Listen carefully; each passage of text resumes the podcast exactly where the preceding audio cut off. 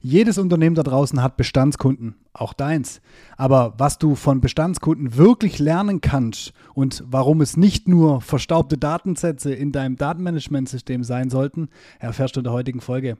Und wie immer, auch nach dem Intro.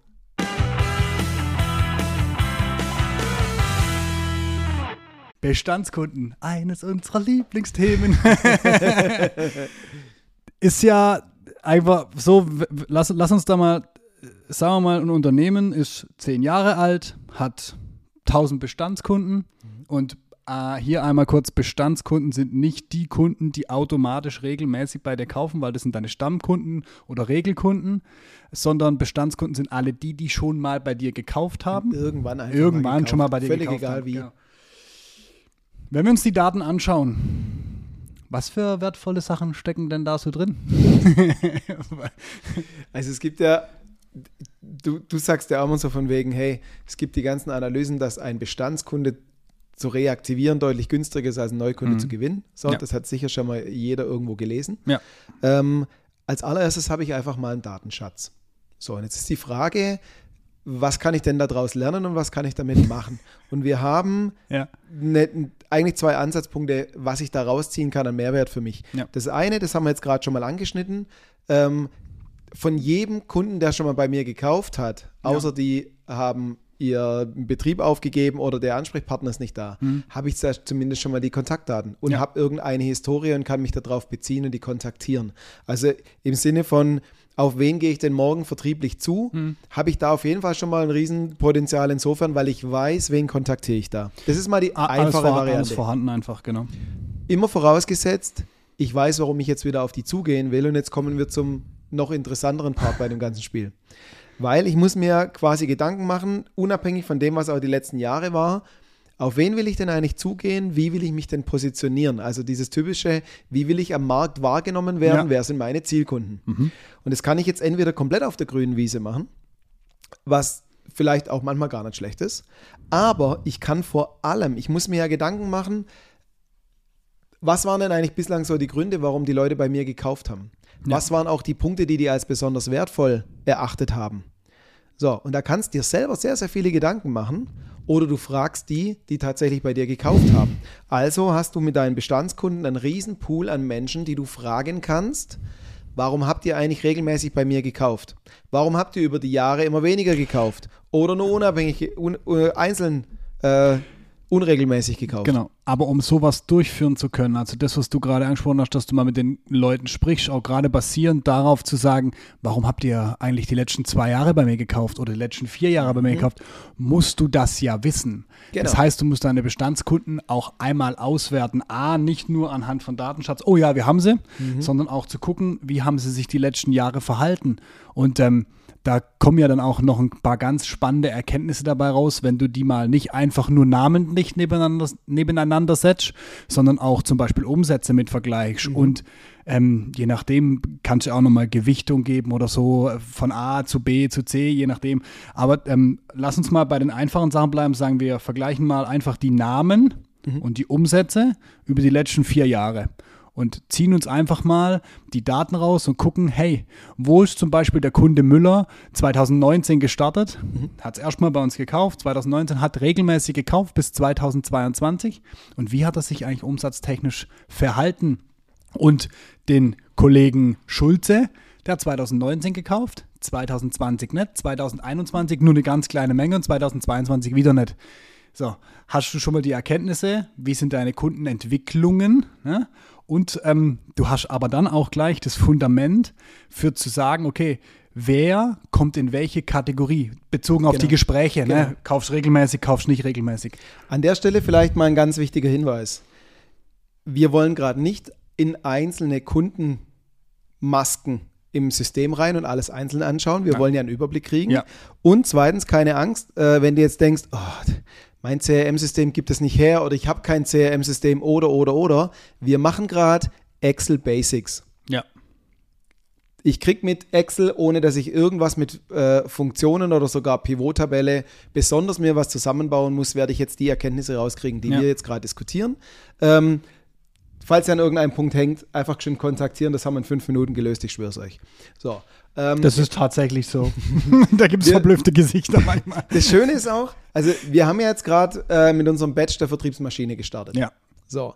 Und ähm, da sind wir auch mit einem der Teilnehmer ähm, schon auch im Vorgespräch, weil es einfach einer seiner zentralen Schmerzpunkte war, Ja. auch direkt an den Punkt gekommen. Und es ist jedes Mal wieder spannend zu sehen. Ähm, eigentlich kennen die Leute ihre Kunden, auch Mhm. die guten Kunden. Wenn du dann aber mal die Auswertung siehst, gehen dir an ein paar Stellen die Lampen an. Ja. Ähm, also jetzt mal ganz banal gesprochen, was machen wir denn? Du nimmst eine, eine Excel-Tabelle her und ziehst dir mal in das erste Tabellenblatt deine Kunden mit den Jahresumsätzen ähm, aus dem aktuellen Geschäftsjahr 2022 und machst die da rein. So. Und weil wir nicht nur dieses eine Jahr haben wollen, nehmen wir noch die letzten drei vollen Geschäftsjahre 21, 20, 19. So. Jetzt haben wir die da mal drin. So, da laufen die Kundennummern runter, in der nächsten Spalte die Namen und dann noch die Umsätze. Und wenn ihr es ganz fancy haben wollt, vielleicht unterscheidet ihr ja noch in Endkunde und Lieferant oder nach Branchen oder sowas. Das sind nachher aber wirklich Spielereien Ja. für Zusatzinfos. Brauche ich erstmal nicht. Erste Spalte, die Kundennummern, dann kann ich sie untereinander verbinden nachher. Zweitens Name, drittens Jahresumsatz. Und jetzt kann ich ja schon mal ganz einfach hergehen und die Spalte Jahresumsatz von hoch zu niedrig sortieren. So. Steht oben der, der mir im, im Geschäftsjahr oder in den Vorjahren am meisten Geld gebracht hat. Unten steht der, der am wenigsten Geld gebracht hat. So. Und jetzt können wir auch relativ einfach ähm, daneben einfach mal die Summe laufen lassen, die immer höher wird mit jedem Kunden. Wenn eins dazukommt, addiere ich immer zu denen, die davor schon gestanden sind. Ja. Dann sehe ich, wann ich bei 100% bin. Ich sehe aber auch, wie schnell komme ich zum Beispiel auf 80% meines Jahresumsatzes. Und da stehen wenige Kunden im Das, Normalfall. das ist spannend. Wir wurden da auch in einem Gespräch damit konfrontiert, da hat einer uns gesagt, Herr Pareto passt bei uns nicht. Das ist ein Denkfehler. Das ist kein Pareto-Prinzip, sondern da geht es ja einfach nur mal daraus zu analysieren, wie viel Kunden brauche ich, um 80 Prozent meines Umsatzes zu machen. Das ist nicht immer Pareto bringt Ja. ist es insofern, weil es ganz oft eben 20% sind. Genauso zu 80, äh, 20% deiner, deiner Prozesse bescheren dir 80% deines Aufwands und so weiter. Da ist man schon echt immer oft nah dran. Gut, manche, bei manchen ist es so, dass es nicht 20% der Kunden sind, die 80% des Umsatzes bringen. In dem Fall waren es, glaube ich, so um die 30 oder Ja, sowas. genau. Aber ich sehe schon mal ganz, ganz schnell, welcher Anteil meiner Kunden liefert mir wirklich die, die, den Hauptumsatz im Jahr. Ja. Und ähm, die gehören natürlich auf jeden Fall in die Kategorie, wie kann ich das irgendwie sichern? Ob die jetzt zu den Zielkunden gehören, ob die vielleicht ein bisschen anstrengend sind, Ja. wie auch immer, die sichern mir auf jeden Fall die Zukunft. Ja. So, aber das ist doch schon mal schön zu sehen, dass wir über 20 bis 30 Prozent der Kunden sprechen und nicht über den Großteil der Kunden. Nicht über den Großteil der Kunden und was ich viel schlimmer finde, nicht über zwei oder drei.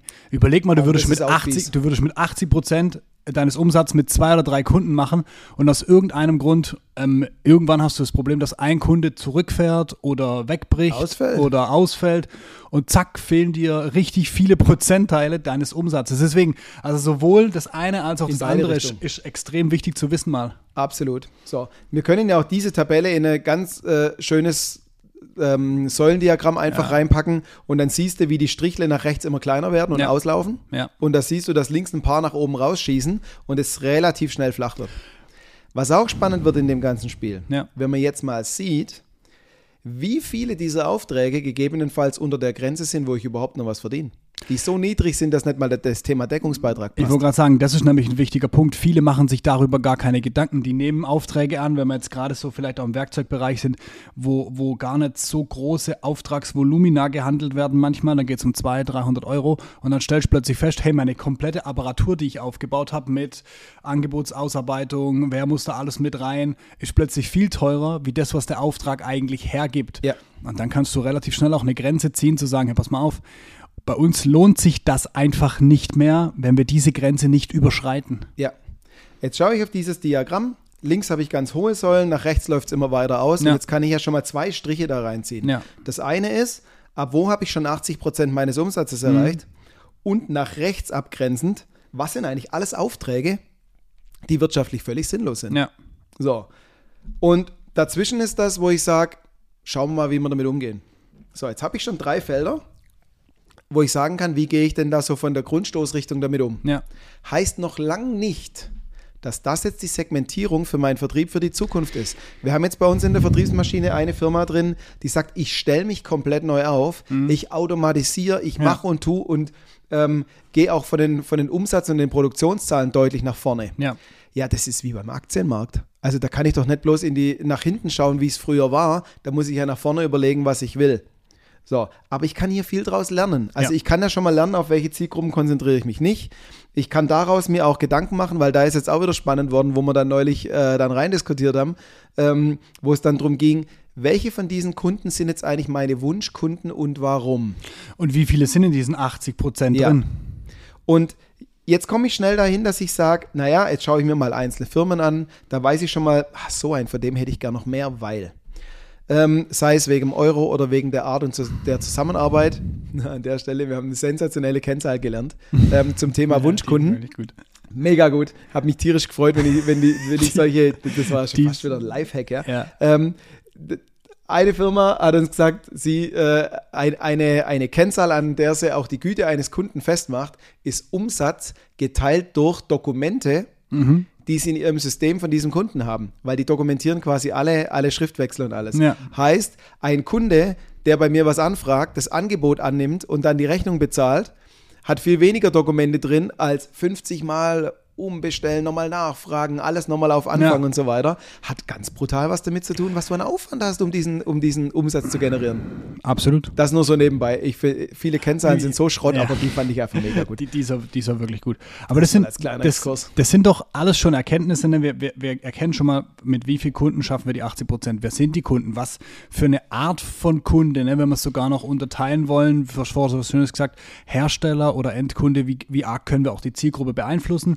Wie groß ist denn auch der Anteil, der da in diesem Mittelfeld unterwegs Ja. ist? Und wer hat gegebenenfalls, und das ist auch eine spannende Zahl, wer hat gegebenenfalls von denen auch das Potenzial, in wieder in diese 80 Prozent reinzurutschen? Ja. Wenn wir jetzt mal hingehen und jetzt, jetzt ähm, das einfach mal vergleichen, vergleichen wir ja auch die Jahre miteinander. Haben wir bislang an diesem Punkt ganz wichtig noch Genau. nicht gemacht. Genau, bislang richtig. waren wir in einem Jahr. Wir Genau. haben jetzt uns mal Genau. 2022 oder 2021 angeguckt und wie du sagst, das ist jetzt so eine Punktbetrachtung. Da kann Ja. mal einer auf Platz 1, 2, 3 stehen, Absolut. weil der dieses Jahr viel bei mir gekauft hat. Und jetzt kommt genau das, was du jetzt gerade gesagt Ja, hast. genau. Und dann vergleich einfach mal 19, 20, 21 und 22 und bezieh das mal ein und dann siehst du auch, welche Kunden waren zum Beispiel immer in den Top 5. Welche Kunden waren immer unter diesen ähm, unter dieser Anzahl von 80% Umsatz. Welche sind schon mal rausgegangen? Welche waren vielleicht schon mal zweimal drin? Und dann kannst du dir auch die Frage stellen und mal gezielt dann auch mit den Kunden sprechen. Und das ist nämlich das, was du nachher aus dieser ganzen Analyse, die wir da machen mit den Daten, und das ist wirklich, wie der Daniel gesagt hat, wir sind immer noch bei Excel, äh, Excel Basics. Wir haben noch nicht was Weltbewegendes gemacht. Also das krieg sogar ich hin. Und ich bin der absolute Honk, wenn es um Excel geht. Also, das, also Druckst du auch mal die Tabellen aus und schreibst mit Hand ja, rein. Ja, natürlich, natürlich. aber, aber, nicht, aber das krieg auch ich hin.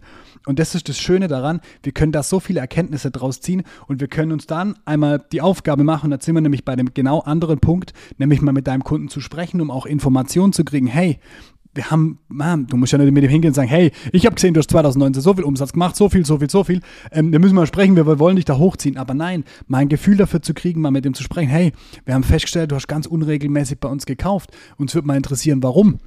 Wenn du auf die Gespräch Tabelle schaust, wird es Löcher geben. Ja. Weil manche eben mal in zwei Jahren nichts gekauft Ja. haben. Das wird dir direkt da, da brauchst du keine Formel machen, indem du die, die äh, paar Spalten von den Jahren quasi nebeneinander stellst, Ja. siehst du schon, okay, Löcher drin, warum?